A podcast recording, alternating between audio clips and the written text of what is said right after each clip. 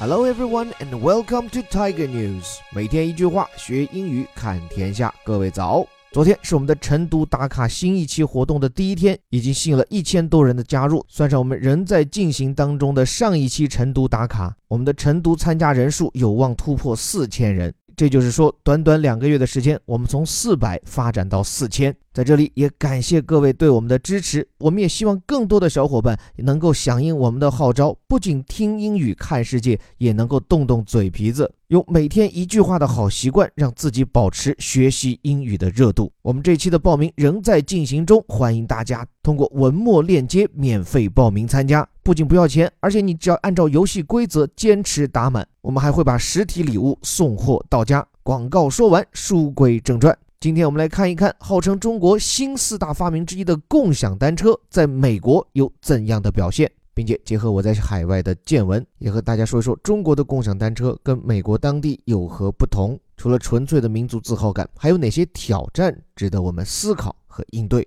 这是《华尔街日报》刚刚出来的一篇文章，即便不看标题，一眼就知道这是来自中国的 OFO 小黄车，直播地点是在美国南部的大城市达拉斯。看看标题怎么说：Dockless bike share floods into U.S. cities with rides and clutter。说是无桩共享单车涌进美国城市，骑的人很多，但乱停乱放的也不少。来看标题背后有什么讲究。首先，前半部分大家能不能找到它的谓语动词是哪个？注意，不是 share，而是它后面那个词 flood。也就是说，前面三个单词共同构成了主语，叫做 dockless bike sharing，叫无桩自行车共享这么一个模式。dockless 它脱胎于 dock 这个词，让我们熟悉的意思是码头。不知道大家有没有印象，在国内共享单车出来以前，其实就已经有了这种设置了停车桩的自行车租赁服务。说白了，你自行车的取用需要在特定的停放位置，相对来说没有那么方便。而我们的摩拜和小黄车，他们的一大突破就是随停随放，不需要这样的停车桩，所以这种自行车叫做 dockless bike。不需要进码头、进船坞的自行车，指的就是无桩自行车。而整个这种自行车共享的方案叫 Dockless Bike Share。这里这个 share 它是一个名词哈，而这样的一个共享单车计划现在是涌入美国城市，它的受欢迎程度从这个词 flood 如洪水一般的汹涌就能见得出来。我们说人流涌进大卖场，叫做 The crowd flooded into the market。所以，flood 这个词可见的共享单车在美国来势汹汹。后面编辑的用词倒也见出巧思，说来了以后呢，with rides and clutter，一方面是带来了骑行量 rides，但另一方面是 clutter 这个词既做名词又做动词，表示乱停乱放。比如说一个房间里面杂乱无章，什么东西都乱放，你说 the room was cluttered with his stuff。而做名词讲的时候，clutter 表示的要么就是这种非常不整洁的状态，an unsteady state，要么就指的是这种乱停乱放的东西。同样像刚刚那个意思，我们还可以说 the room is full of clutter，说房间里全是乱放的东西。那在这里用一个词，其实是点出了共享单车到美国，其实遇到的是跟在中国本土一样的问题，乱停乱放。更进一步来看岛屿，Dallas awash in brightly colored bicycles looks to clean things up。说达拉斯啊，现在随处可见这种色彩鲜亮的自行车。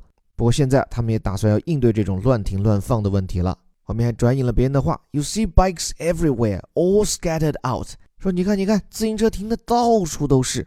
这句话里面精彩的惯用不少。首先，达拉斯位于美国南部的德克萨斯州，这德州算是美国一个大州啊，除了加州就是它了。而且我觉得，像美国，你判断它是不是一个大洲，你就看它有几个中心城市。像加州，我们知道有南加州的洛杉矶，有北加州的旧金山。对了，顺便隆重预告一下啊。我们刚刚精心设计出一个连我们自己看了都怦然心动的美国西海岸游学方案，而且只面向成人。我们会带大家去到这个星球上最好的学校、最前沿的企业，还有酒庄、农场，绝对是一次让你感受到顶尖校园，也是重新认识美国社会的深度游学啊！这绝对是一个没有准备的广告，插入的有点猝不及防，赶紧拉回来，接着讲。说达拉斯。A wash，这是一个形容词，脱胎于 wash，就是洗刷刷的洗嘛。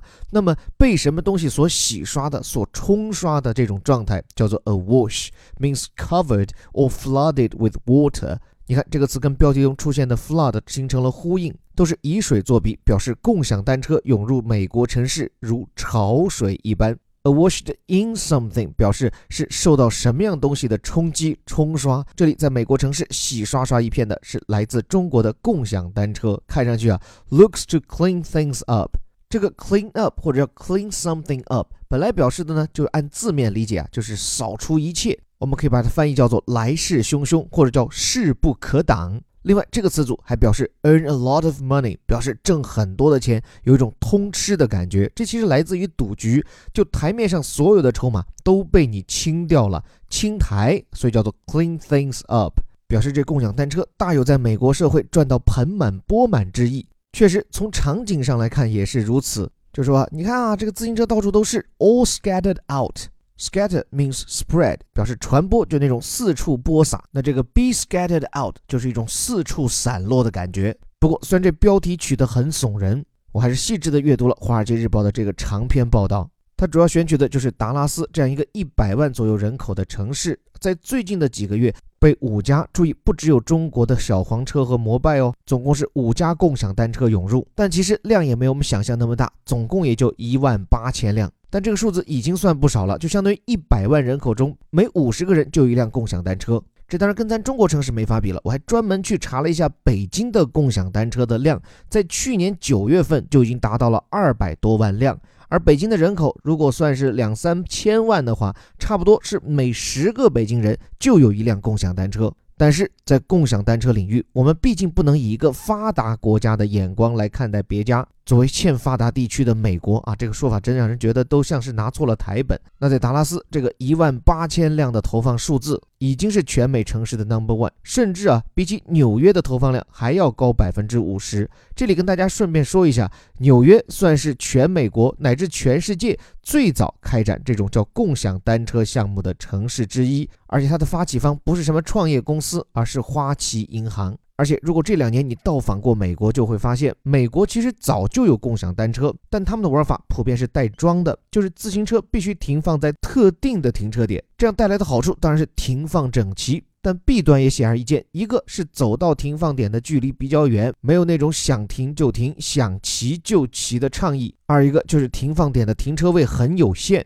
我自己前段时间在波士顿就遇上这麻烦，就这市中心的泊车位实在是太少。有时候骑上一个车，走出去一两公里才能找到一个停车点，所以现在这种不带桩的、可以随处停放的共享单车进入美国，显然它正在革掉带桩自行车的命。所以，尽管如这篇文章所说，这种不带桩的自行车遍布各地，带来的可能是违章停放的问题。但我认为这种问题不会成为阻碍共享单车发展的主要因素，因为首先这种问题并非无法解决，比如通过定位技术可以画出一块禁止停放的区域，现在在国内的大城市，比如北京已经在试行这样的技术了。另外，退一万步讲，和它带来的麻烦相比，这种随停随取的共享单车创造的便利性还是远远的利大于弊，所以我比较乐观的预见，这种由中国输出的无桩式共享单车的方案。一定会在美国取得胜利，但是请各位注意，虽然我说的是方案来自于中国，但并不意味着是来自中国的小黄车或者摩拜就会在美国市场笑到最后啊。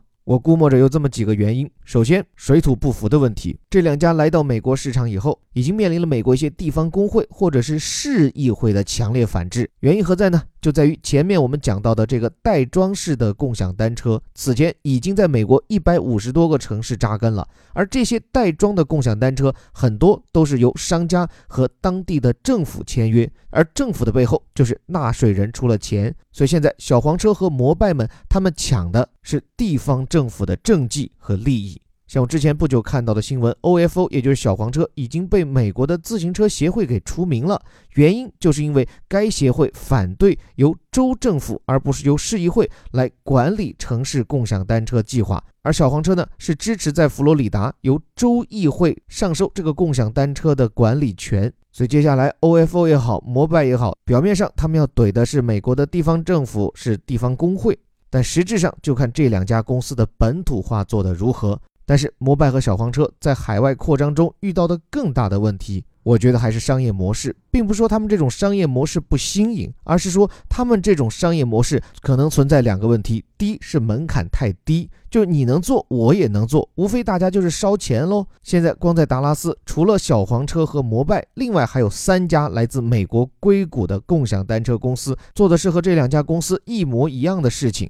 那这种商业扩张模式也许赢得了一时，但是否能够赢得了一世，我很存疑。就像跟共享单车类似的拼车软件领域，滴滴打车看似已经成为江湖霸主，但就在这几天的上海，当美团、当高德携巨资突然杀入，居然也能快速的从滴滴手中抢下大量的份额。这说明，在这样一个主要靠烧钱来赢得市场份额的领域，不仅占领市场靠血拼，并且要守住已经占领的市场也不容易。另外还有一点，这是在中国本土共享单车尚没有解决的问题，那就是他们的盈利性。在烧钱铺完渠道以后，这些公司究竟靠什么来实现永续的商业经营？我想到今天依然是一道没有答完的谜题。之前有人说靠的是定金，但似乎靠定金来发财这件事已经被金融监管机构堵死，而靠其半小时才挣一块钱的骑行费，以目前这么天量的单车投放量，似乎也很难收回。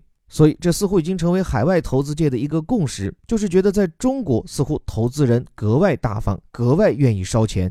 不过，烧钱一时爽，就怕回报两行泪啊！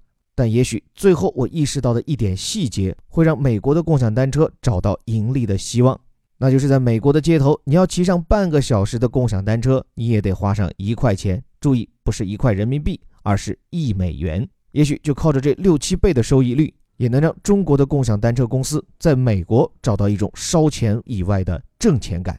最后，感谢你的聆听，这里是带你看懂世界顶级报刊头版头条的虎哥微头条。最后，给各位参加晨读打卡的小伙伴打打气，每天一句话，只要坚持就会有变化。还是那句口号，我们每天一句话，学英语看天下。我是林伯虎，我们明天见。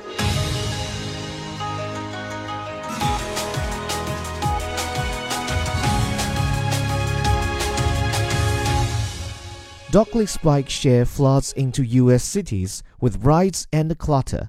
Dallas, awash in brightly colored bicycles, looks to clean things up. You see bikes everywhere, all scattered out.